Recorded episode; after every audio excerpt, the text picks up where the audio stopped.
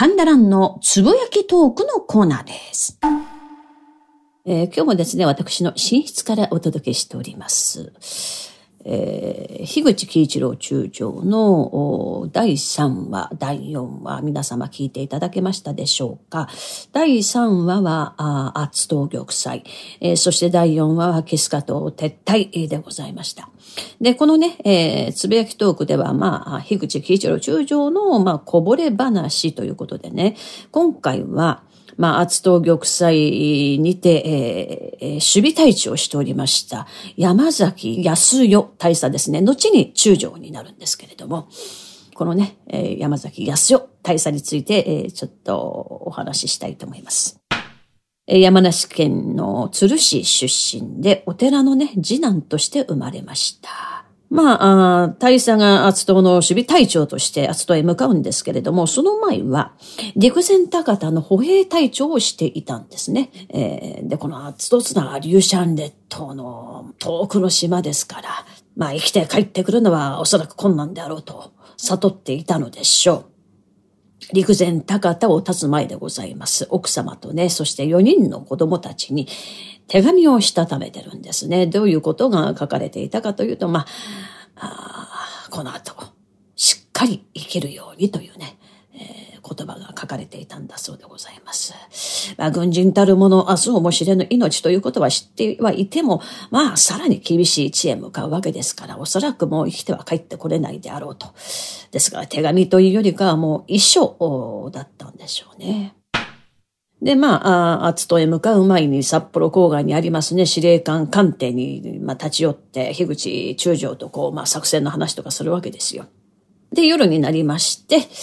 えー、樋口中将はね、自宅に招いて、山崎康夫大佐と夕食を共にしたんだそうでございます。まあ、と言ってもね、戦中でございますよ。食料不足です。ね。なかなかちゃんとしたものも揃わないんでしょうね。ままならないんですけれども、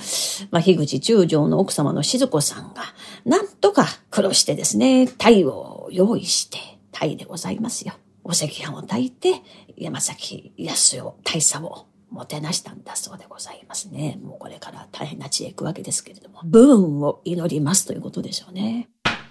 で、このね、山崎大一さんが圧倒に赴いた頃、もうこの時すでにね、もう厚東というのはもう米軍からの激しい空襲を受けていたんだそうです。で、いつ米軍がここに上陸するかもわからない状況。ですから一日も早く、まあ日本軍としては防御陣地を作ろうとしていたんですよね。まあところがもうすでに、えー、政界権も奪われているわけです、このあたりのね。ですから、まあ、資材や物資がなかなか届かない。まあ、潜水艦でね、もうなんとかなんとか送っていた、そのしょっちゅう潜水艦も行けないですから。とにかく、その陣地を作ろう、防御陣地を作ろうとしても、そういうもうブルドーザーもなければ、何もなければ、なかなかこう、進んでいかないわけでございます。そしてその寒い中、兵士たちが自分たちで作るわけですから、もう凍傷になるわけですよね。で、その資材だけじゃないんです。ということは、資材も物資もその政界権を奪われてるから届かないということは、食料も届かないわけですよ。ですからね、兵士たちは、お粥の中にね、米粒がわずかというね、そういう食事しか取ることができなかったんだそうでございます。そして、いよいよ、まあ、玉砕になっていくんですよね。18年の5月29日でございます。山崎大佐の最後の伝聞でございます。従来の根性を審査するとともに、閣下の検証を記念すと。これは、樋口中将に送るわけですね。えー、もう一度言いますね。従来の根性を審査するとともに、閣下の検証を記念す。ね。もうほら、第四本営からもう援軍は送れない。そこで戦ってくれと言われるわけですよね。まあ、玉砕しろと言われるわけですけれども、まあ、一切、えー、大本営ですとか、まあ、司令官の樋口中将に対してね、恨みつらみを言うことなく、あなたの今後の検証を記念すと送るわけでございます。侍ですね。そしてこの伝聞を最後に送ります、山崎大佐は機密文書を処分し、無線機を壊して、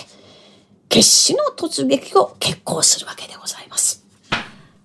あの、あ、そうだそうだ、その前にですね、私、えー、早坂隆先生が書かれたね、指揮官の決断、満州とアッツの将軍、樋口喜一郎という、まあ、文春新書の本をね、もう最高の資料として、えー、講談をね、作らせてもらってるんですよ。ここにもね、えー、書かれております。で、当時の参謀総長、杉山元帥が、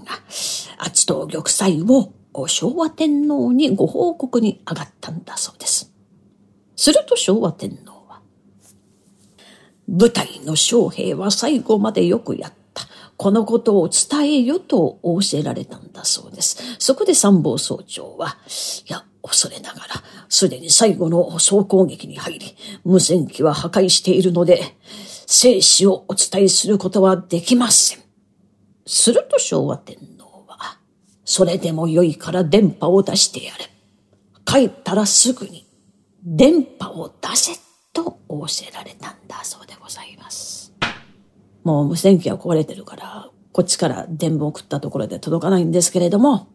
せめて電波だけでも送ってくれと。まあ、後にね、この元帥は、昭和天皇のこの時のことをね、近江心を強く感じたと語っていますね。で、これはね、あの、その厚東玉砕戦に参加した、米軍の方の話でございますよ。米軍のハーバード・ロング中尉は、こういう言葉を残してるんですね。日本軍最後の攻撃があった日、ノームが立ち込め100メートル先も見えないありさまであった。すると異様な物音がするので、敵襲かと構えてみると、300から400名の一団が近づいてくる。先頭は山崎守備隊長であった。右手に日本刀、左手に日の丸を持って迫ってくる。だがどの兵も負傷しているためか、最後の突撃でありながらも足を引きずりながら、ゆっくりとゆっくりと青白い顔をしながら、ボロボロの服をまとって、危機迫る表情で近づいてくる。この様を見て、我々アメリカ兵は身の毛のよだつ思いであったと回想してるんです。まあ、私の講談でも書きましたけれども、もう決しすざまじい、まあ、敵軍のロング注意の言葉でわかりますね。だって、食べ物もろくなものを食べてないわけですから、お粥もね、米粒が浮くようなお粥ですよね。ですからもうガリガリですよ、おそらく皆さんね。そこで青白い顔で、もう足を引きずりながら敵軍に向かっていくわけですよ。まあ、言葉悪いけど、まるでゾンビのように、ね、撃たれても撃たれても前に進んで、天皇陛下万歳、天皇陛下万歳と行くわけでございますよね。そりゃあ、相手のね、アメリカ兵からしたら本当にそんなの見たこともないし、自分たちはそんなことしないし、もう本当に恐ろしいものだったんでしょうね。で、この山崎大佐は、米軍の銃弾を何発も受けて、エンジニアヒルのクレイビー峠にて戦死をいたしました。そして戦後遺骨収集が行われたんですね。で、その時、山崎大佐の遺骨、遺品が、まあ、部隊の戦闘で発見されたんだそうです。だから、もう、一番最初のところに山崎大佐の遺骨品があった。だから最後の最後まで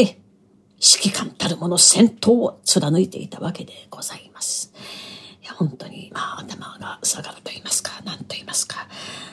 侍の姿というのをね、痛烈に感じる次第でございます。で、この山崎大佐の危機迫る最後はですね、米軍兵士によって語り継がれまして、で、米軍兵士によってアッツとに墓碑が建てられたんですね。そして、この天皇陛下万歳ってこう迫ってくるわけですよ。この万歳アタックの名のもとでね、今でもアメリカでは称えられているんだそうでございます。で、その山崎大佐のご実家はね、鶴市にあって、えー、お寺でございます。場所は29年だったかな。あ大佐のお父様、まあ、当時のご住職ですよね。えー圧観音というのをね、建立しました。で、この熱観音というのは、圧倒の方角を向いて、そこにそびえ立っているんだそうでございます。いつか私もね、手合わせていきたいなと思いますね。で、まあ、この後、玉砕の後、キスカ島撤退になっていくんですけれども、キスカ島からね、守備隊、えー、およそ5200名が無事撤収するわけでございますよね。で、この戦場でね、撤収した守備兵たちが、戦場から、まあ、無事にね、船に乗れて、厚島の方角を向いて、帽子を取って、頭を下げて、みんなして、黙祷したと言われてるんですね。そしてこの時、厚島の方から、万歳という声が聞こえたと言われているんです。これはやはり圧倒で玉砕した英霊たちの、何ですかね、思いというのが聞こえてきたのではないでしょうかね。昭和43年です。1968年。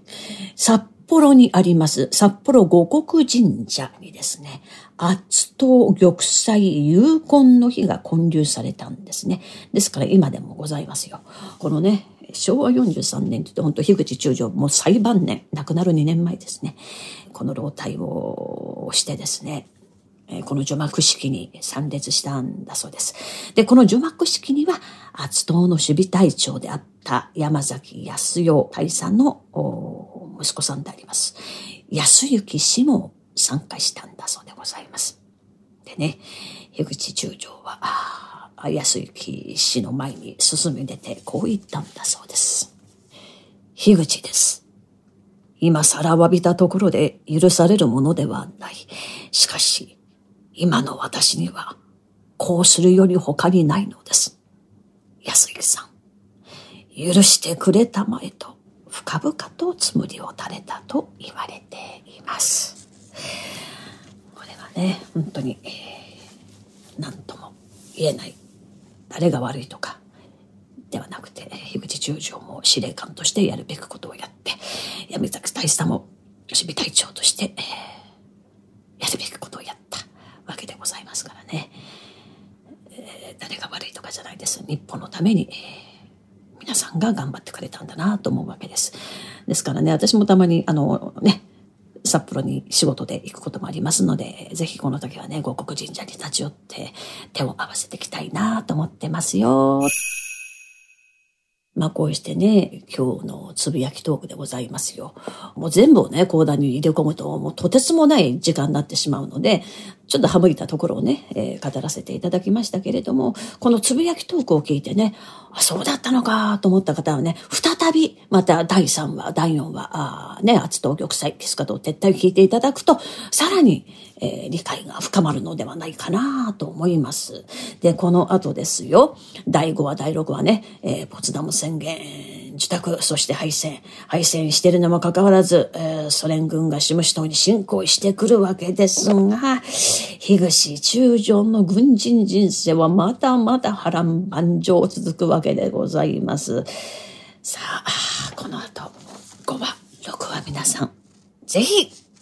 楽しみにして、ぜひ、聞いてくださいよ。ということで皆様、5話、6話、ぜひ、こちらも聞いてくださいね。はい。なんだか本当ひそひそ声のつぶやきトークでございましたが、はい。えー、つぶやきトークはこれにておしまい。